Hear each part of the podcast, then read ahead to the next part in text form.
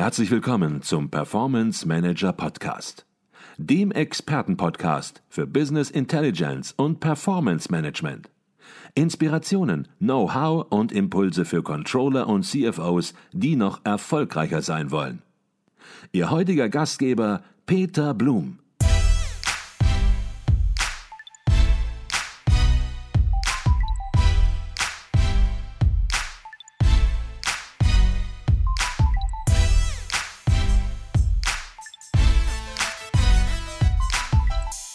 Herzlich willkommen im Performance Manager Podcast. Mein Name ist Peter Blum.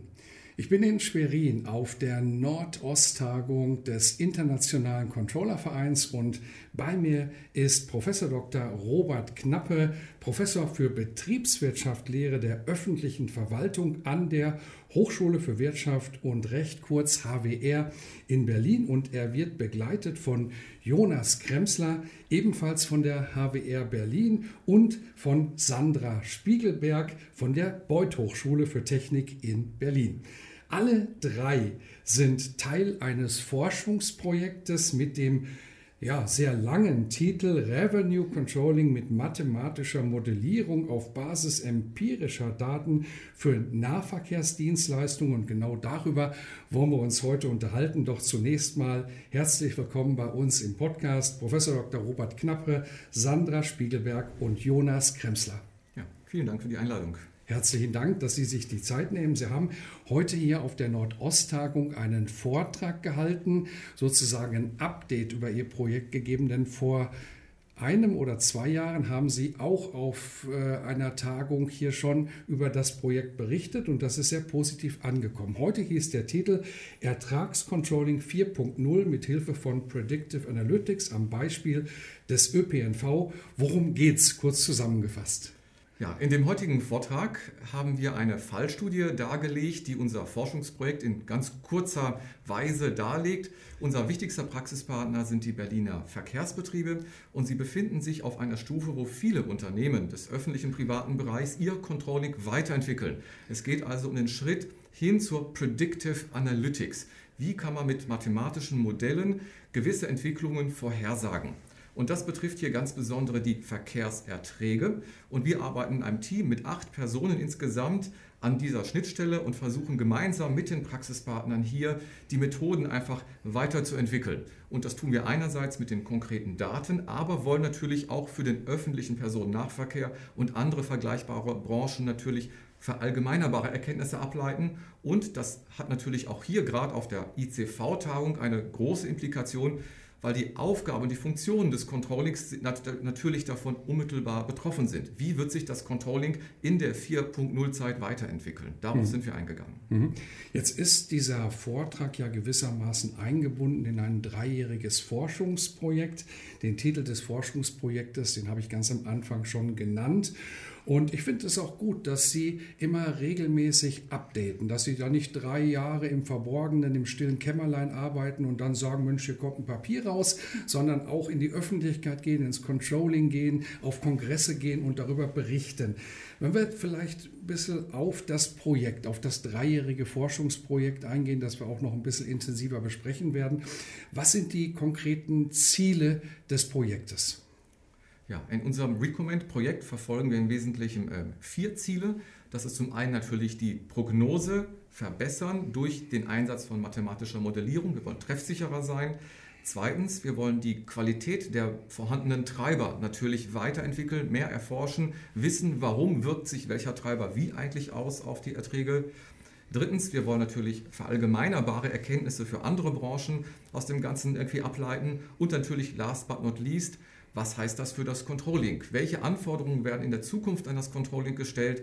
Und was ist hier die digitale Transformation für das Controlling? Welche veränderten Aufgaben werden hier zukünftig übernommen? Mhm.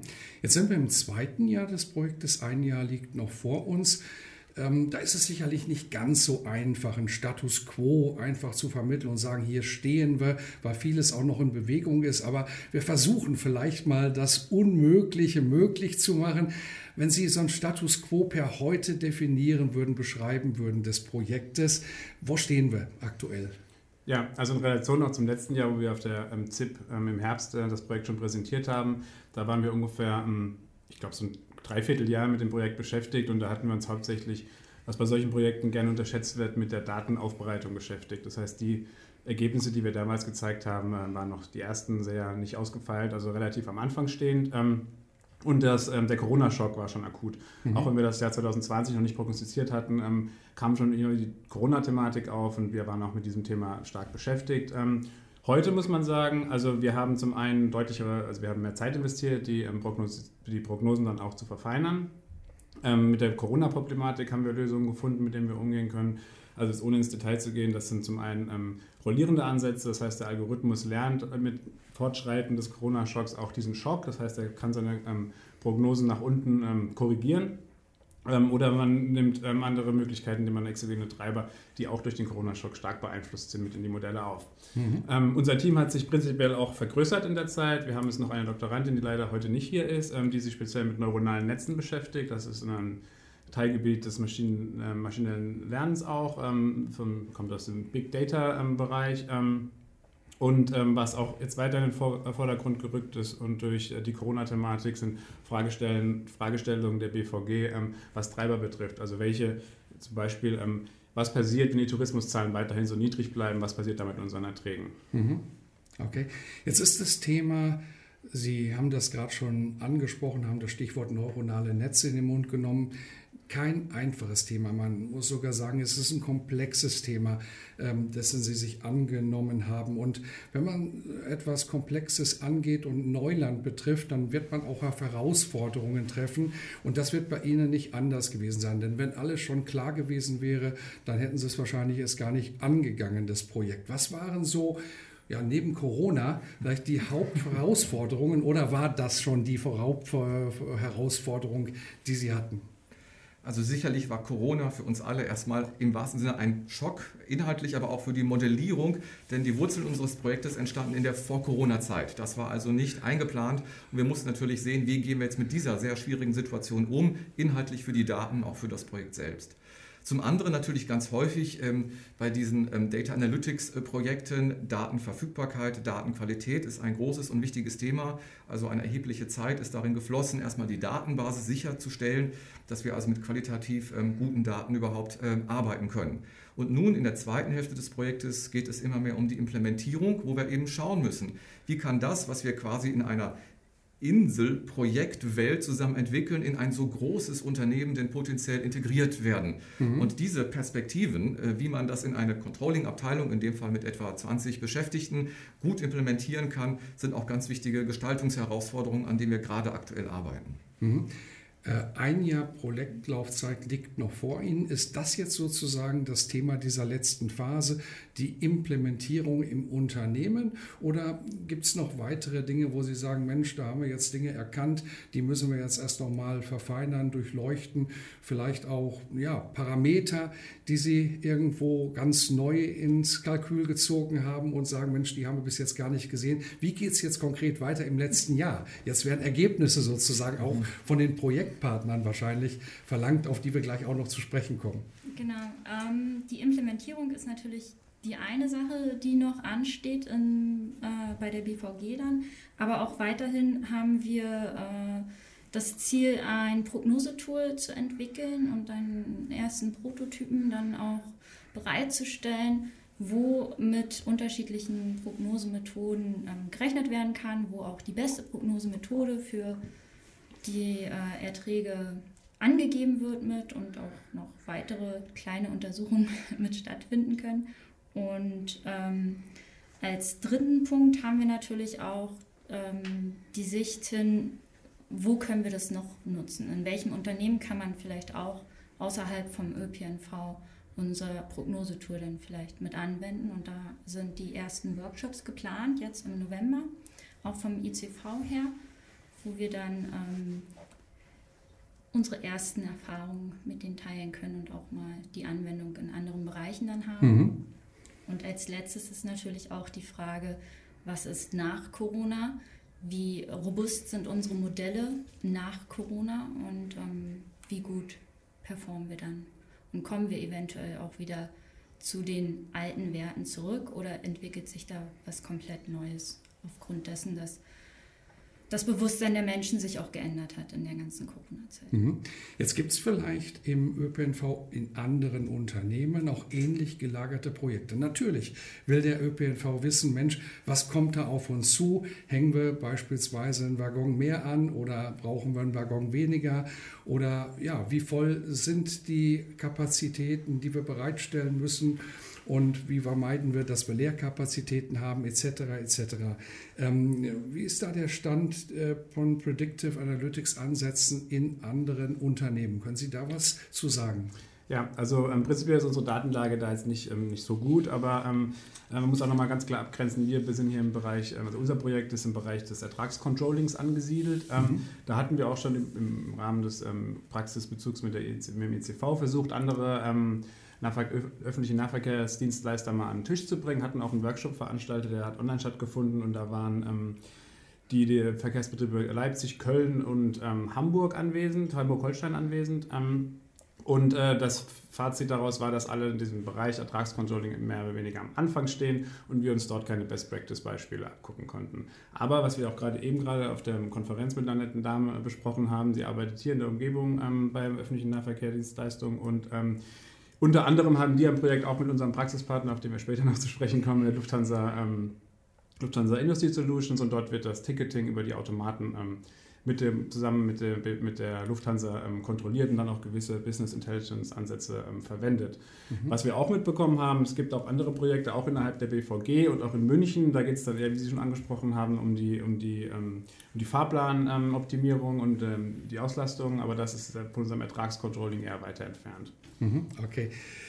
Jetzt äh, haben Sie angesprochen, dass Sie da auch offen sind, dass Sie sagen, Mensch, da sollen sich ruhig alle beteiligen, denn wenn wir hier zusammendenken und die Erfahrungen, die schon da sind, auch wenn sie vielleicht nicht ausgeprägt sind irgendwo und jeder da am Anfang steht, aber zusammenwerfen, dann kriegen wir vielleicht in Summe ein besseres Ergebnis. Was sind das für Möglichkeiten, sich am Projekt zu beteiligen? Vielleicht können wir hier sogar einen Aufruf starten, dass vielleicht der ein oder andere das hört und sagt, Mensch, da würde ich ganz gerne mitmachen.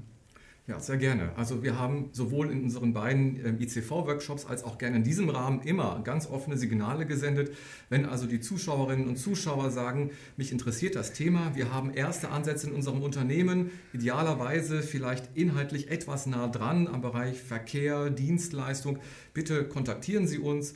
Äh, Sie finden uns sofort im, Internet. Äh, wenn Sie Recoment und IFAF, unseren Finanzierungsgeber, äh, eintippen, haben Sie sofort die Kontaktdaten. Nehmen Sie gerne Kontakt zu uns auf, ähm, ob es jetzt einfach ein loser, informeller Austausch ist oder eben auch Workshops, die wir mit Praxispartnern zusammen online durchführen wollen, ohne Reisekosten. Ähm, dann wollen wir gerne diese Erfahrungen teilen, um gemeinsam einfach schlauer zu werden. Mhm. Und wir werden das Projekt, den Link zum Projekt auch in den Show Notes verdrahten, sodass das ein einfaches ist, dann entsprechend den Kontakt auch aufzunehmen, das Projekt zu finden. Jetzt hatten wir es schon so ein bisschen mystisch häufiger durchklingen lassen. Es ist ein kooperatives Forschungsprojekt. Da sind neben den beiden Universitäten auch der BVG und zwei Tochterunternehmen der Lufthansa und der Internationale Controllerverein Verein beteiligt, fragt man sich natürlich, wer spielt welche Rolle im Projekt. Ja, also die beiden Lufthansa-Unternehmen ähm, haben, also zum Beispiel jetzt Lufthansa Systems sind weltführender ähm, Anbieter von ähm, Lösungen für Fair ähm, und ähm, ähm, Revenue Management in der Luftfahrtindustrie. Und diese Verkehrsentwicklungen sind prinzipiell, also äh, methodisch eigentlich auch auf den öffentlichen Nahverkehr an, anwendbar. Ähm, bei der Lufthansa Industry Solutions, äh, wie ich auch schon vorhin erwähnt habe, ähm, bieten auch schon Lösungen für den öffentlichen Nahverkehr an, aber auch für alle möglichen industriellen ähm, Einrichtungen. Und diese beiden ähm, Unternehmen haben bei uns die Rolle als beratender Funktion und natürlich auch ein gegenseitiges. Also man lernt ja nie aus. Ich, wir hoffen natürlich auch, dass die Lufthansa von uns noch was lernen kann. Ähm, und der ICV, auf dem wir heute auf der Nordost-Tagung gerade aktuell sind, ist unser Praxispartner. Das heißt, wir wollen, äh, man hört ja oft, dass die Diskrepanz zwischen Wissenschaft und Praktikern dann doch ein bisschen weiter auseinandergeht. Diese Rolle nimmt auch der ICV bei uns ein, dass wir nicht uns so weit in unseren wissenschaftlichen Theorien ähm, auslassen, sondern auch der ICV ähm, seiner Praxiserfahrung zur Seite steht. Und wir haben natürlich auch die Möglichkeit, über den ECV wie heute hier zu stehen oder auch in den ähm, vereinsinternen äh, Medien ähm, unsere, unser Projekt zu publizieren. Mhm, okay. Jetzt ist das Thema Predictive Analytics natürlich nicht nur ein Thema im ÖPNV, sondern es ist sozusagen ja, wenn man es ein bisschen ganz weit aufholt, in der deutschen Wirtschaft ein Thema in jedem Industrieunternehmen, in jedem Handelsunternehmen. Glauben Sie vor dem Hintergrund dessen, was Sie tun, dass am Ende auch sozusagen als Abfallprodukt ein paar Findings herausfallen fürs Controlling generell für Unternehmen, auch abseits der Branche, die Sie untersuchen? Das glauben wir schon, dass das äh, geschehen wird und wir sind schon dabei, in unserem Workshop mit dem ICV und anderen Partnern zusammen genau äh, da auch mal hinzuschauen, wie verändert das eigentlich das Controlling? Was sind die Voraussetzungen, damit die Implementierung gelingen kann? Denn man sollte es einbetten in die allgemeine Digitalisierungsstrategie des Unternehmens. Wir haben schon mehrfach gehört und betont, die Qualität der Daten, die Quantität der Daten ist ganz entscheidend dafür, wie gut dann auch die Methoden des Predictive Analytics zu verwertbaren, auch wirtschaftlich nutzvollen Ergebnissen führen. Und deswegen brauchen wir diese größeren Zusammenhänge. Und dazu, denke ich, forschen und arbeiten wir auch, um diese Randbedingungen allgemein doch äh, herauszustellen und dann auch für andere Sektoren zur Verfügung zu stellen auch durchaus kritisch die Transformation des Controllings. Welche Tätigkeiten in Zukunft werden vielleicht dann doch von Data Scientists oder auch von der künstlichen Intelligenz unter Umständen ähm, übernommen. Was heißt das eigentlich für die Transformation auch der Kultur der Unternehmen im Managementbereich, im Controlling-Bereich? Wenn wir Performance zusammen erzeugen wollen, ist die Frage der Interaktion. Und hier haben wir einfach mehr Akteure. Und ich denke schon, dass wir dieses Surplus, wie wir miteinander umgehen wollen, hier auch aus unserem Projekt ableiten können. Mhm. Ein Jahr liegt noch vor Ihnen ein arbeitsreiches Jahr und ich bin davon überzeugt, am Ende des Projektes werden Sie sicherlich wieder auf einer ECV-Veranstaltung vorstellen, die Ergebnisse präsentieren. Da sind wir schon gespannt drauf und vielleicht sehen wir uns da auch wieder in einem Podcast und machen dann sozusagen einen Schlussstrich unter das Projekt und finden dann vielleicht auch ganz konkrete Antworten auf diesen letzten Aspekt. Wie kann das Controlling generell in anderen Branchen davon auch profitieren? Für heute herzlichen Dank für dieses spannende Gespräch und den Einblick in Ihr Forschungsprojekt. Herzlichen Dank.